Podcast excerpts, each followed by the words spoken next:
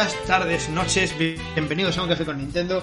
¿Qué tal? Yo soy Pancho, aquí estamos por sorpresa eh, con una entrevista. Hacía tiempo que no, no, teníamos a nadie por aquí y bueno, pues hemos cogido un incauto, un por inocente que ha caído en nuestras redes. Y tengo, tengo amigo a Zipi, ¿qué tal Zipi? ¿Cómo estás? Hola, muy bien, muy bien. Eh, se me hace raro eh, escucharte no decir buenas noches, pero... claro, es que yo no sé cuándo se va a escuchar esto, entonces digo buenos días, tardes, noches.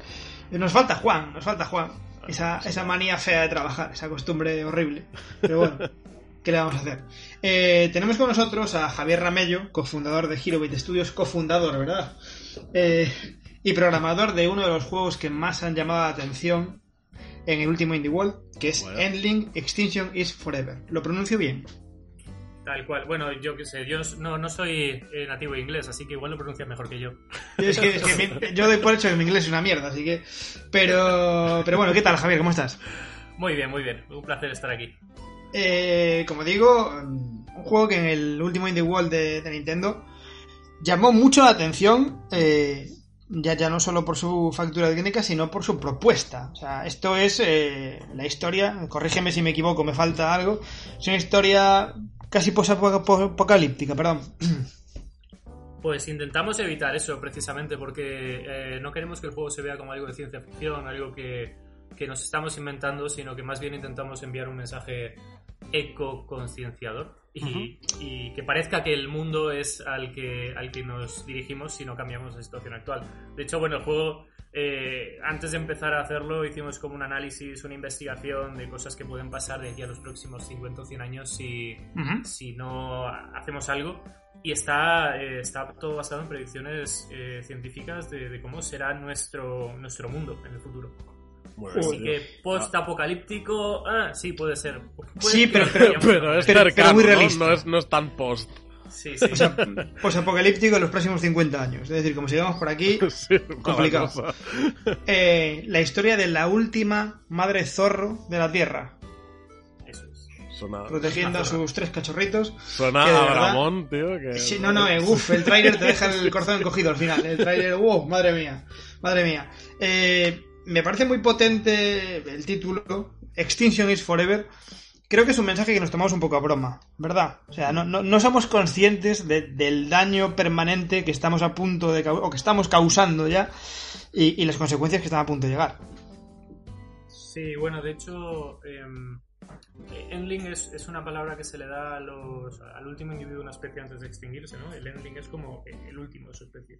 Que es una palabra bastante reciente, o sea, creo que se empezó a usar a partir de los años 70. em, y, y- y al principio, cuando empezamos a desarrollar el juego, eh, tomábamos a broma el hecho de decir, bueno, pues igual cuando, cuando acabas el juego que te ponga tantas especies han, si- a- a- se han extinguido durante el desarrollo de este juego, claro, como llevamos Hostia. tres años, ya no es tanta broma, es que se han extinguido Claro, muchas sí, especies sí, no. mientras desarrollamos Endling. Y, y bueno, sí, es un tema que, que yo que sé que nos, nos afecta a todos y que a nada que tengas un poco de sensibilidad, eh, bueno, te puedes sentir como Hmm.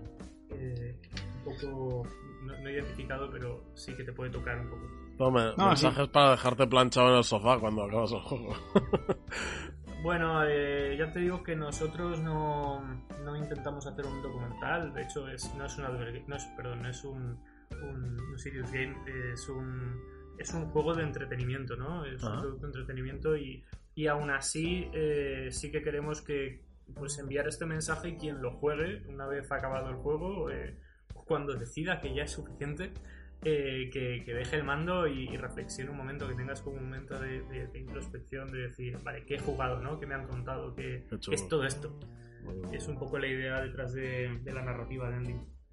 Explícame un poco eso que acabas de decir, que me acaba de sonar muy interesante, de cuando decía que ya es suficiente. Bueno, eh, a ver, eh, es un juego bastante durillo. Eh, tú tienes tres cachorros que, que, que, bueno, depende de tus acciones y depende de cómo los cuides y las decisiones que vayas tomando, pues se pueden morir. Sí que hemos visto, hemos lanzado ya un par de demos, que ahora hay una...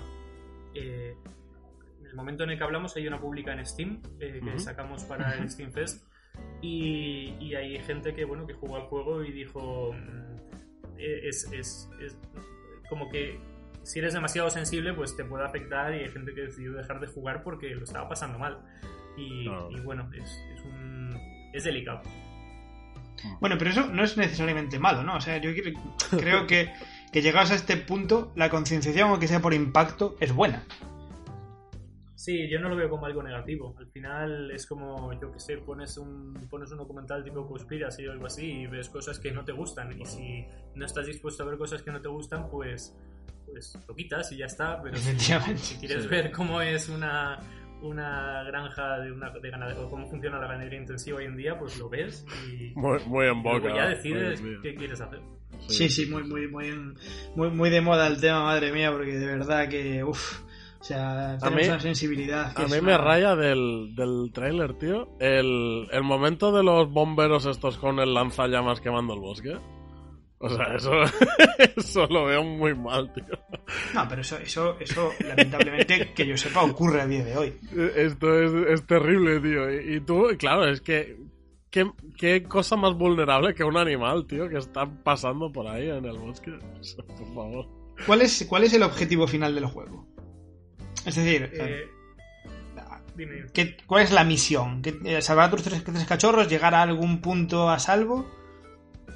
Bueno, pues mira, una de las cosas fundamentales que nosotros planteamos para Ending era que, mm, que la zorra eh, hace cosas de zorra y no mm, cosas humanas, ¿vale? Queríamos que el juego fuese muy auténtico y que el jugador de verdad sintiese, se sintiese inmerso en la, en la historia, en la aventura y, y claro, no, no puedes eh, hacer que el personaje principal, siendo un animal, pues se ponga a resolver problemas complejos, puzzles y tirar de palancas, historias, ¿no? Entonces eh, tuvimos como una fase de concepción bastante larga en la cual íbamos pensando qué, qué gameplay, qué cosas interesantes podíamos sacar del comportamiento animal sin que resultase forzado.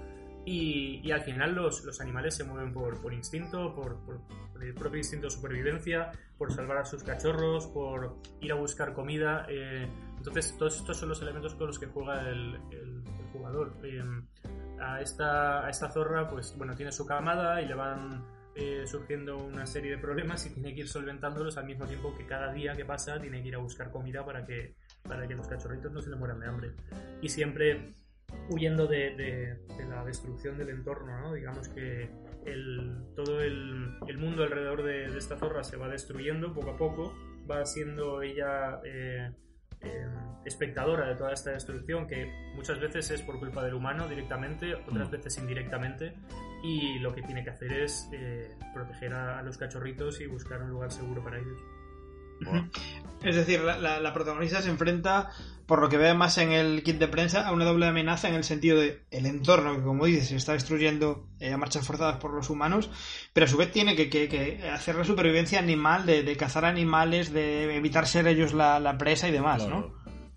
Sí, sí, eso es. Hay, por, por un lado están eh, los supervivientes. Tampoco queríamos plantear que los humanos fuesen como los malos de la película, ¿no? Al final los, los humanos, nosotros mismos dentro de 50 o 100 años, y espero que no llegamos a ese punto, eh, no seremos más que supervivientes. De hecho, toda la narrativa de Endling eh, y de- del entorno alrededor de- del personaje principal eh, habla sobre muchísimos temas de impacto social que van a devenir por culpa de cómo estamos tratando al medio ambiente.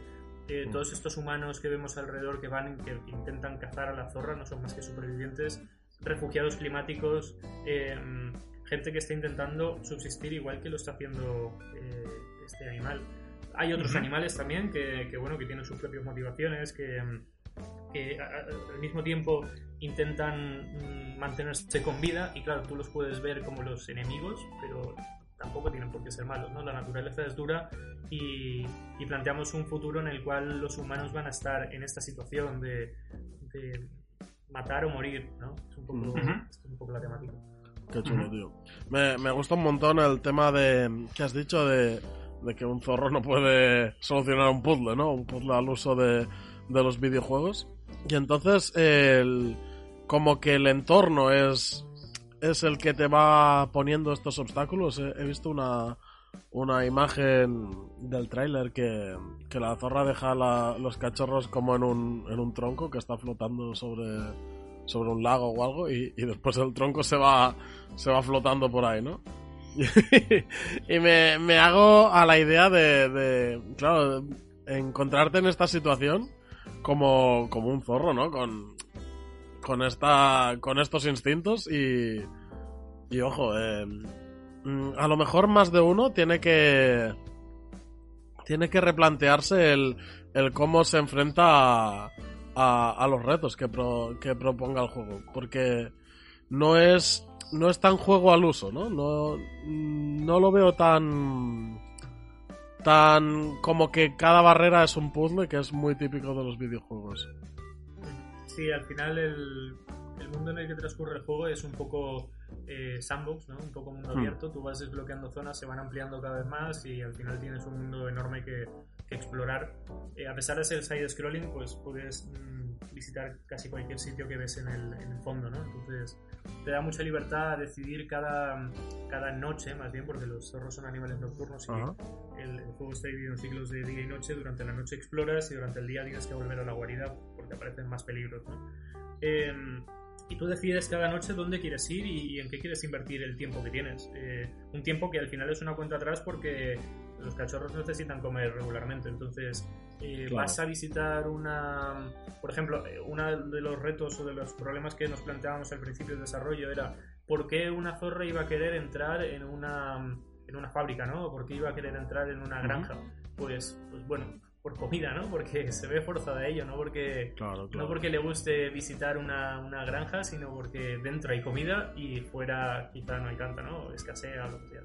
Eh, por ejemplo, eh, al inicio del juego tienes un río lleno de peces que puedes ir a, a- a pescar peces y te zambulles en el agua y le llevas peces a los cachorritos. Ahí podrías pasarte todo el juego cazando peces, pero la realidad es que de repente empiezas a ver como un montón de camiones tiran basura al río, el río se contamina, los peces Wow. se mueren y, y- y ya es una fuente de, de comida que ya no tienes a tu disposición y te ves forzado a ir a sitios que son más peligrosos. claro, claro. Dejar a tus cachorros en algunos sitios que, que, bueno, que pueden estar vulnerables, pero tienes que hacerlo porque, porque necesitas explorar y, en fin, es un poco la, la naturaleza, ¿no? Que- Pero por, por lo que veo, eh, es- es un juego con un esfuerzo en la verosimilitud muy importante. O sea, Mm. esto que me estás contando es todo como muy lógico. Y, y esa lógica no siempre está en los videojuegos. O sea, me- me está pareciendo maravilloso todo ese trabajo previo de, de ponerse en la, en la, nunca mejor dicho, en la piel de, de una zorra y decir, ¿cómo haría esto y por qué lo haría? O sea, Sí, incluso, ese, ese, ese trabajo llevó mucho tiempo, imagino.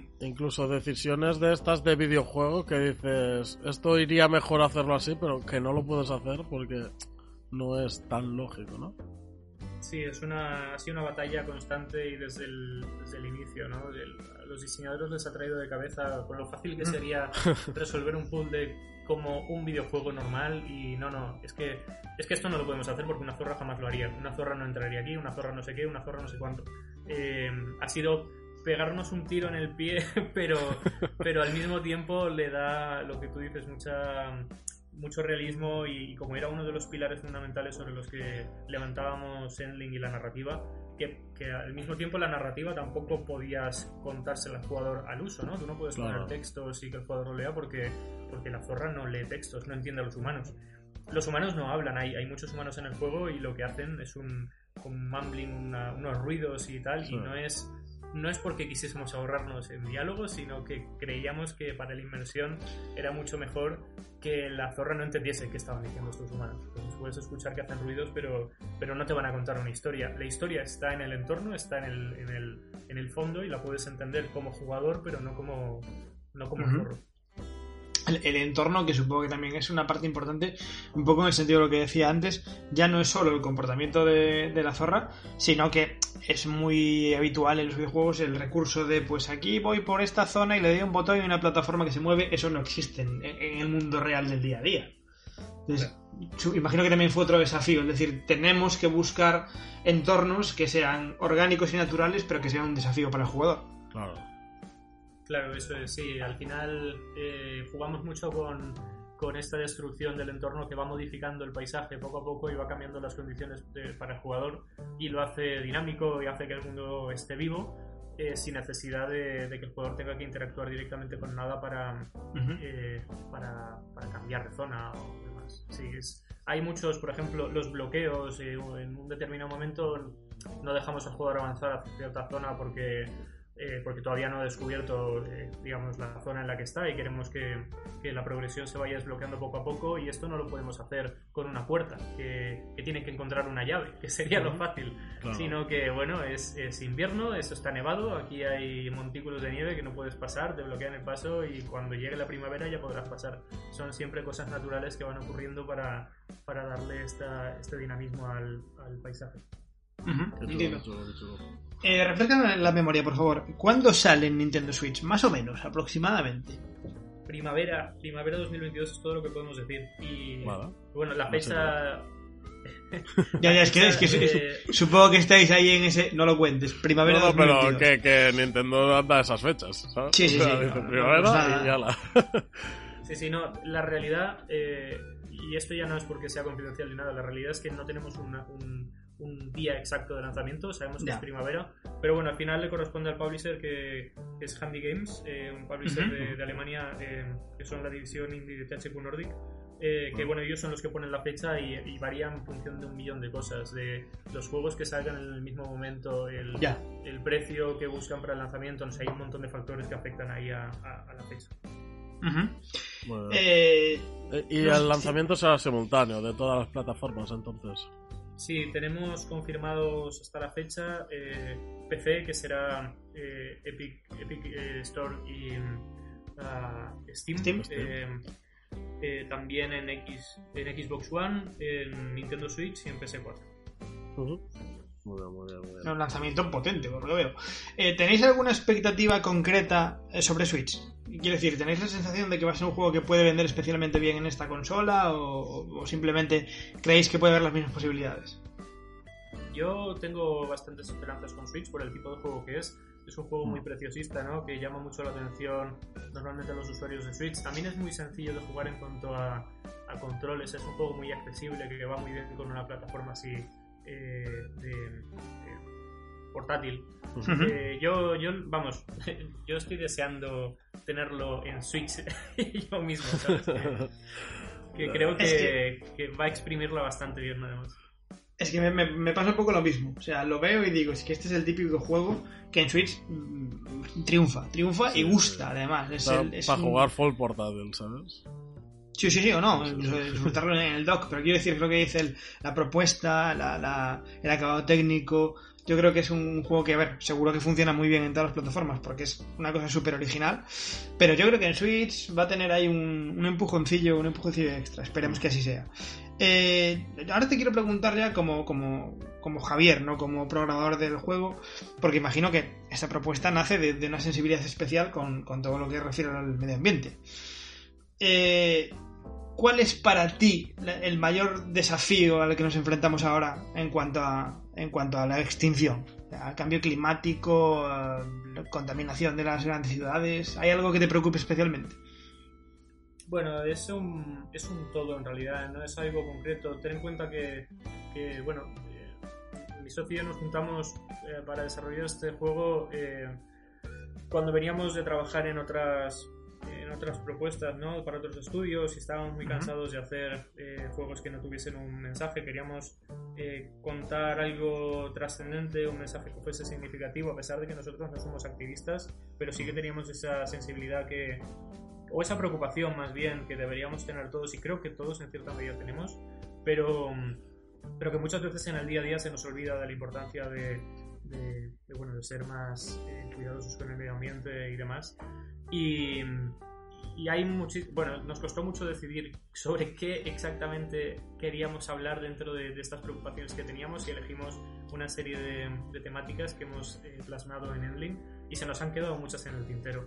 Eh, no diría que estoy especialmente preocupado por uno de los temas de los que se habla, sino eh, de- del conjunto y de cómo, sobre todo, más que todo, cómo va a afectar a la sociedad humana del futuro, porque pensamos que Claro. Hoy, bueno, pues eh, sí, hablamos de extinción de los animales. Qué pena que se van a extinguir los animales, ¿no? no pero ¿cómo afecta esa extinción al ser humano? ¿Cómo nos vamos a ver de aquí a, a 100 años si se extinguen los, los insectos polinizadores, si se extinguen eh, X mamíferos que están eh, eh, manteniendo un ecosistema vivo, ¿no? Eh, hay, hay muchísimas cosas que, nos, que, que van a tener un impacto brutal en, en nuestra vida y que no somos realmente conscientes de ello, ¿no? Entonces, es un poco crear esa concienciación y que cada uno luego coja lo que quiera y, y reflexione un poco. No, no, Entiendo, no, entiendo. no. Zipi, dale. Sí, sí. Eh, ¿Quién es el vegano de- del equipo? ¿Quién es el vegano del equipo? Hay, hay, hay, eh, varios, sí, sí. ¿no? Sí, ¿no? es que tiene mucha pinta esto de, de ser muy pro, pro vegetariano, pro vegano. Bueno, hay, hay de todo. Ya te digo que también eh, eh, hemos llamado mucho la, la atención en este sentido. Gente que, Hmm. que quiere participar en el proyecto por lo que es el proyecto en sí, por el mensaje que, que transmite, más Claro. allá de porque porque Herobit Studios mole, ¿sabes? Que somos una empresa que acabamos de empezar. No Que tenemos mola, ¿eh? nombre que, que mola. Sí.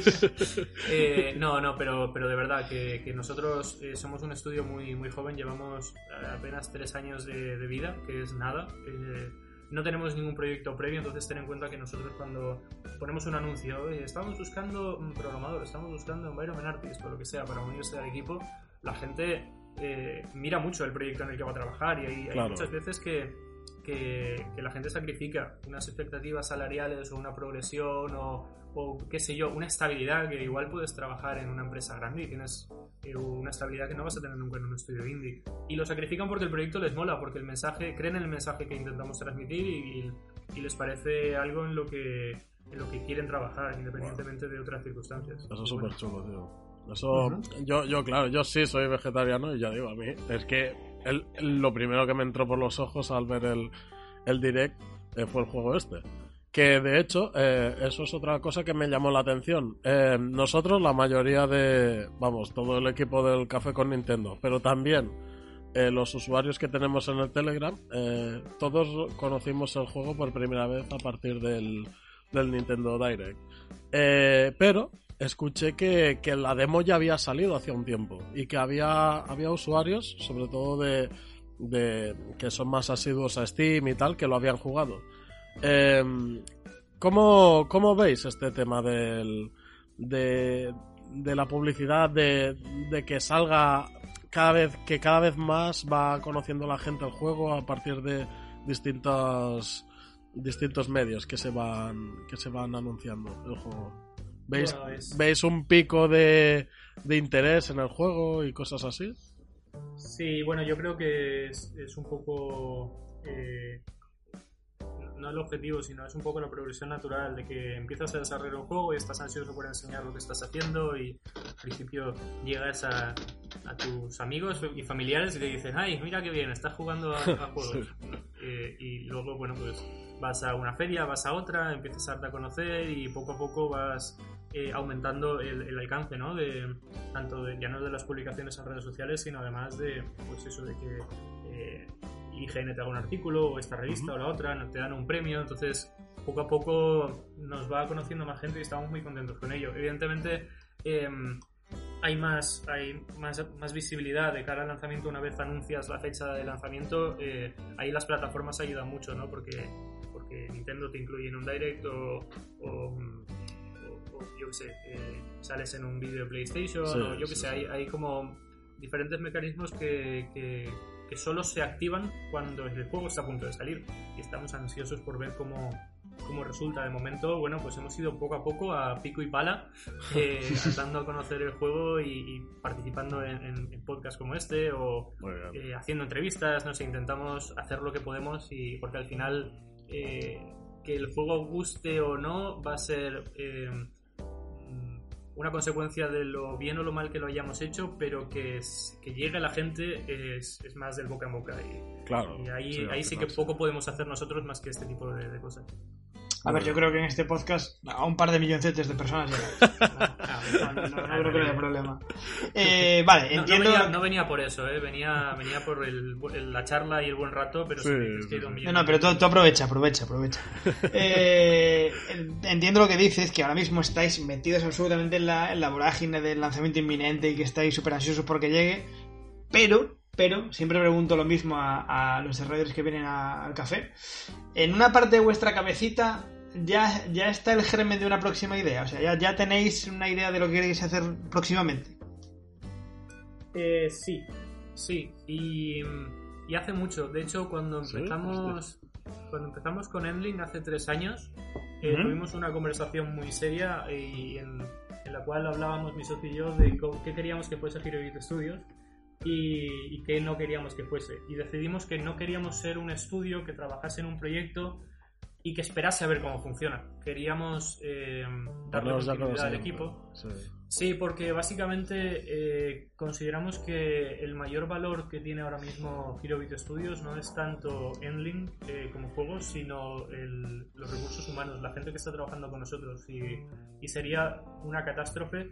Peor incluso que el juego salga mal en ventas, peor sería que perdamos al equipo, porque es, es lo que hemos conseguido en estos últimos tres años, formar un equipo de gente con la que estamos muy contentos trabajando, muy a gusto, que todos... eh, responden súper bien, que, que son encantadores y decir, no, pues chicos, eh, Endling ha salido, eh, a la calle todos y vemos qué pasa con el próximo, con, con cuándo empezamos el próximo, ¿no? Eso sería un desastre. Wow.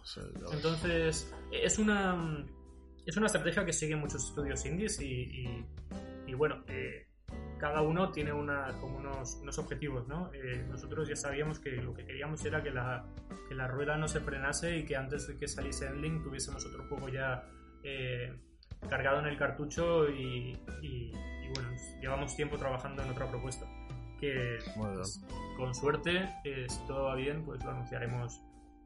anunciaremos el, el desarrollo, no el lanzamiento, sino el desarrollo una vez haya salido en link. Perfecto. ¿Cu- ¿Cuántos sois en el equipo? Ahora somos eh, 20. Eh, va fluctuando un poquillo porque te- hay, digamos que la mayoría eh, somos asalariados, pero luego hay Ujú. freelance que entran y salen según la necesidad de- del momento de desarrollo, pero en torno a 20 personas. Muy bien, muy bien. El, el- la decisión del arte mm, me flipa. O sea, está súper bien hecho. ¿eh? El apartado artístico llama muchísimo la atención. No sé si es lo que tenéis en mente al principio cuando estabais pensando en hacer Endling, que fuese así. Mira, yo siempre tenemos una anécdota que, que un colega eh, dice, por favor, Javi, no la cuentes otra vez, que da vergüenza. Si te dicen eso, cuéntalo. cuéntalo. Esta- estas son Sí. las que hay que contar, sí, sí. No, básicamente por, por repetitivo, ¿no? Porque, eh, bueno, yo estaba currando en otra, en otra empresa y como decía antes, estaba cansado de los proyectos que estábamos haciendo y, y tenía como un proyecto paralelo que era algo parecido a Endling, no era exactamente Endling, era un proto-Endling. Eh, y, y- bueno, quería, quería empezar a desarrollarlo, quería, no sabía muy bien cómo, cómo iba a enfocar la financiación y tal, y fui a la, a la persona con la que más confianza tenía y que mejor valoraba como artista, que es, eh, es mi socio Pablo Hernández, y le dije, oye, tío, em, necesito, voy a hacer este, este juego, le hice el pitch básicamente, le dije, mira, esto es lo que voy a hacer necesito, necesito un logo y em, algo, imagen corporativa y tal, porque, porque quiero que parezca más, más serio, ¿no? Y, y bueno, ahí tomándonos un café me, me dice, mira, mm, el proyecto me mola, yo también estoy cansado de lo que estoy haciendo, me, me gusta la, la propuesta esta y vamos a juntarnos y yo no te hago el logo, sino que te hago el arte directamente del juego entero. Joder. Y, bueno, este, eh, Pablo es eh, a día de hoy el, el otro fundador de Hero Beat Studios, es el director de arte y para mí siempre ha sido como la bendición, ¿no? Porque, porque yo de, de arte no tengo absolutamente ni idea y, mm, y él dijo, yo me encargo y y desde ese momento fue en plan de, vale, pues nos dividimos. Yo me encargo más de la parte de técnica y la parte financiera de, de la empresa y tú te encargas de la dirección del arte y, y- y vamos para adelante. Y hemos O sea, hecho te- un buen equipo, la verdad es que ha funcionado muy bien. O sea, te saco un poquito de trabajo de encima, ¿no? Un poquito, sí. Bueno, nos dividimos. Al final, los socios es lo que tienen, ¿no? Que es, es la otra pata en la que te apoyas y, Mm. y sería, sería imposible hacerlo todo uno solo. Bueno, hay, hay desarrolladores en solitario, ¿no? Que de repente dicen, no, llevo, llevo dos añitos trabajando en esto, yo solo y sin financiación, y toma el juego. Y, y dices, Dios mío, ¿cómo has hecho esto, no? Nosotros somos 20, 20 trabajando tres años y, y- y bueno, que un link mola, ¿no? Pero, pero que no me imaginaría yo hacer algo solo sin el apoyo de, de todo el equipo y con lo que está contribuyendo cada uno. Me parece alucinante que haya Alguno, solo de al- alguno se ha pasado por aquí, el, el creador de un Epic, que lo hizo, lo hizo él solo, en el tiempo libre, y bueno, salió una, una maravilla. Pero bueno, oye, cada uno tiene su, su dinámica de trabajo, y yo particularmente creo que siempre es mejor trabajar en equipo y que cada uno aporte un poco lo que, lo que pueda. Aunque como en este caso Zipi no aporte nada, pero bueno, da igual. Eso es otro, otro tema distinto. Eh, bueno, no sé si tienes alguna pregunta para ir cerrando, Cipi. Yo, por mi parte, no me Sí, queda mucho eh, más bueno, que- eh, sobre, sobre el apartado artístico, me parece que también va. Es arriesgado haber tomado como, como el representante del juego un- una zorra, ¿no? O sea, el, el, el hecho de que, como decías antes, que son animales nocturnos, ya te está dando que el juego va a tener un tono más, más azul, más, ¿sabes? Más oscuro, un juego de luces diferente a, a, a que si hubiese sido un animal más diurno o, o- o si hubiese sido algo más humanoide, ¿no? Sí, bueno, de hecho, eh, eh, que, que sea una zorra ya nos venía bien y que fuese un animal nocturno porque precisamente el mensaje que queríamos contar era bastante, bastante oscuro, ¿no? Hay, hay momentos en el juego que son, eh, no gore, pero sí que son duros y, mm, y que nos hemos tenido que pelear con, con el publisher con respecto al, al rating de DAL que queríamos Oh. llegar, ¿no? Porque claro, para, para distribución es mejor que llegar a todos los públicos, pero por otro lado el mensaje que contamos no es para niños y Claro. tengo algún eh, algún amigo que me ha dicho, oye, le he dado a jugar la demo a mi, a mi hijo de cuatro años. Pues no. echado a llorar". Y es Lógico. como, claro, eh, es que, bueno, y, y podíamos haber sido más, más directos en muchos sentidos, pero hemos decidido poner el pie un poco en el freno porque, porque se nos iba de las manos con, con el tema de, de la dureza. Pero el tema de la zorra, bueno, es, es, es que es un contraste muy bestia. Tienes un mundo que está destruido y cada vez más destruido a medida que avanzas en el juego. eh, que llegas a una zona que dices, Buah, esto sí, esto es, es verde, aquí no hay humanos y tal, y al poco tiempo de repente está peor que antes. Y, mm, y tienes el contraste con la zorra y los cachorritos, que son animales súper bonitos, así, muy coloridos, naranjas y tal, que, que es, es como la antítesis de- del- de- del entorno. Y, y por otro lado, en- en cuestión de gameplay nos venía muy bien porque es un animal que no es un depredador, no está arriba del todo de la cadena alimenticia, evidentemente, No. ni está abajo, ¿no? Está en un punto medio. Entonces, puedes tener, o sea, puede ser tanto el depredador como la presa. Es, era, era ideal. Podríamos haber dicho, no, pues un lobo, pero claro. Claro, sería Claro, otra cosa distinta. Claro, claro, claro. ¿Es, es, es un juego esperanzador o es un juego de advertencia? Es decir, va a pasar y lo vais a joder. Bueno, siempre, siempre hay que dejar un poco de, de margen a la esperanza, si no. No sé, yo, por lo No que sé, me comentas, me que- parece, me parece que es un juego como muy crudo, cosa que me parece perfecta, pero me parece que es, que es un juego como muy crudo, muy que, que nos vamos al, al tacho, pero directo. pozo, sí, sí. Sí, para- bueno, es un juego crudo, sí, pero si tampoco. Si, si, si fuese un final cerrado, de decir, no, vamos, vamos a morir todos, pues eh, tampoco tendría mucho sentido concienciar acerca de, eso. sí que es sentido, cierto. sí, sí, sí. eso sí que es cierto. El, el tema de los cachorritos, o sea, em, se pueden ir quedando por el camino, pero entonces el, el final cambia, es diferente de si llegas con, con todos, con unos, si llegas solo. Sí, la, la- la experiencia es distinta. Ten en cuenta que los cachorros no solo son un lastre que tienes que cuidar, alimentar y demás, sino que ellos van aprendiendo habilidades eh, como si fuesen tus herramientas o tus Oh. armas en un Metroidvania. Y, y luego puedes volver a, a sitios en los que has estado eh, anteriormente. eh, bueno, no lo he comentado esto, pero vas desbloqueando como refugios, ¿no? Sí. Y, y cada refugio tiene alrededor una zona bastante grande que explorar. Pero, claro, igual en el tercer refugio tus cachorros aprenden una habilidad que te sirve para la zona 1 en la que estabas, la primera zona. Entonces puedes volver y utilizar esta habilidad que ha aprendido el cachorro para conseguir comida que antes no podías. Y estaba ahí, pero no podías acceder. Entonces, eh, claro, si pierdes uno de estos cachorros, pierdes la habilidad y no vas a poder eh, conseguir la comida que podrías. Eh, sí, sí, sí. Tienen su, su O sea, impacto la- tanto en la narrativa como en el gameplay. La jugabilidad está súper bien implementada, por lo que me comentas. O sea, estoy, estoy alucinando. Te, te digo una cosa, te lo digo en serio. Me estoy descargando la demo ahora mismo. O sea, me, me- me lo, estás, me lo estás vendiendo total y absolutamente. Lo, lo debo probar, pero ya. Luego, Eh, eh, otra cosa muy bonita con. Sí, dime, con dime. respecto a los Sí, tú todo lo que cachorros, quieras eh, añadir, tú dale. Sí, sí. No, por, por hilarlo un poco con el tema este de los cachorros que se pueden morir y demás, es que también hemos hecho bastante énfasis en el tema de la banda sonora y lo- el diseño sonoro eh, desde el minuto uno, ¿no? Em, hay, hay algunos, algunos juegos y, y, me baso en la experiencia que yo he tenido desarrollando juegos para otros estudios en los cuales, pues bueno, los sonidos son algo que se mete cuando el juego está acabado y, y para rellenar, ¿no? En nuestro caso, Sí. queríamos que fuese distinto y, y hemos tenido desde una fase muy temprana un diseñador de sonido eh, que es genial, que, que, se ha encargado de darle un montón de detalles al, al, juego. Por ejemplo, cada cachorrito tiene asociado un instrumento y, oh. y, y, la banda sonora cambia en función de cuántos cachorros tienes vivos. Hostia, eso me encanta, tío. Si tienes tres cachorros, si tienes cuatro cachorros, la banda sonora es súper vívida porque, porque suena Suenan cuatro instrumentos. Es casi una orquesta. Si claro, te quedas claro, con un cachorro, es súper triste. Entonces, todo ese tipo de detallitos que hemos ido implementando. Hostia, aquí el, el, encargado de sonido también hay que echarle un capote. ¿eh? Esto no, no es tan fácil de hacer.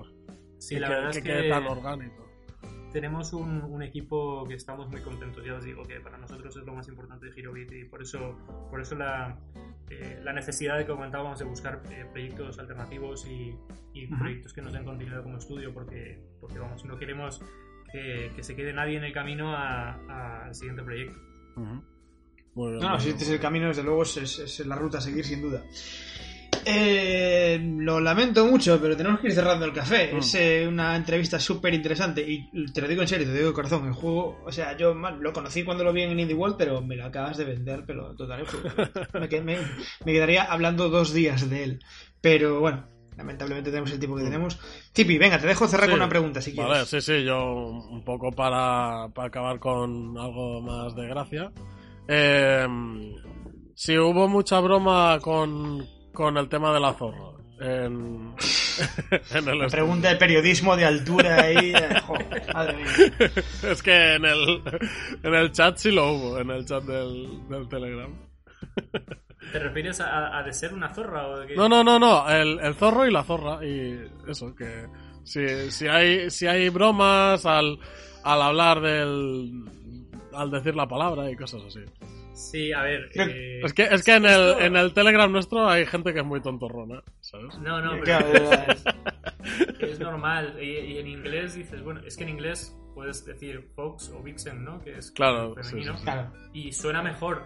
O, o puedes mejor. decir la, la, la madre la madre zorro, que suena mejor. Pero es que en realidad es, es también una pelea que hemos tenido muchísimo porque, porque ¿por qué no vamos a decir zorra con todas las palabras? Es que Claro, lo que claro. tenemos que cambiar es la concepción del... De, o sea, la connotación negativa que tiene la palabra zorra, que no Exacto, tiene ningún sentido. Una zorra es una zorra y es un animal y, y Sí. ya está. Y, y ahí digámoslo así y punto, ¿no? Y cuando alguien se pone tontorrón, pues bueno, pues eh, no sé, te puede hacer gracia o no, pero, pero es lo que es. Muy bien, muy bien, muy bien. Vamos, en resumen, que, que es una estupidez que se pongan tontorros en el chat del, del No, sí, pero ya verás como más de uno del chat, Sí, que sí, yo me no, lo conozco, sacará audios de, de tú diciendo no sé qué, la zorra. No, Sí, sí, sí, mira, ver. hay, que, hay que hacer y, y normalizar la palabra y que deje de tener ese, esa connotación negativa y, Sí, y, sí, en fin, que deje de ser un insulto, una zorra, que, que no, no hay Los, por los niños de ocultar la 12 años también tienen derecho a usar Telegram. ¿Qué le vamos a hacer? Lamentablemente, es, es lo- que hay. Eh, nada, Javier, lo dicho. Javier Ramello, cofundador de Girobit Studios, programador de este juegazo, Enlink. La extinción es para siempre. Quedaos con ese, con ese mensaje porque, porque es importante. Muchísimas gracias por estar con nosotros en el café. Espero que te lo hayas pasado bien. Y, y bueno, yo te invito cuando, cuando se lance el juego en Switch en primavera, veremos cuándo. Si te quieres volver por aquí a contarnos cómo va la cosa, nosotros encantados. Sí, sí, no, yo también encantado. Me lo he pasado muy bien, ha sido una entrevista súper divertida y, y nada, espero que me volváis a, a llamar y nos ponemos en contacto para, para ver cómo ha, cómo ha salido el tema. Por supuesto. Eh, nada, a nuestros oyentes, como siempre, que muchas gracias por eh, estar ahí, por escucharnos, que les recordamos que nos sigan en redes sociales, en el Telegram, aunque haya gilipolleces como reírse de la palabra zorra, pero bueno, es lo que hay. Y por mi parte nada más, que muchas gracias, que nos vemos en la próxima tertulia. Hasta luego. Hasta pronto, adiós.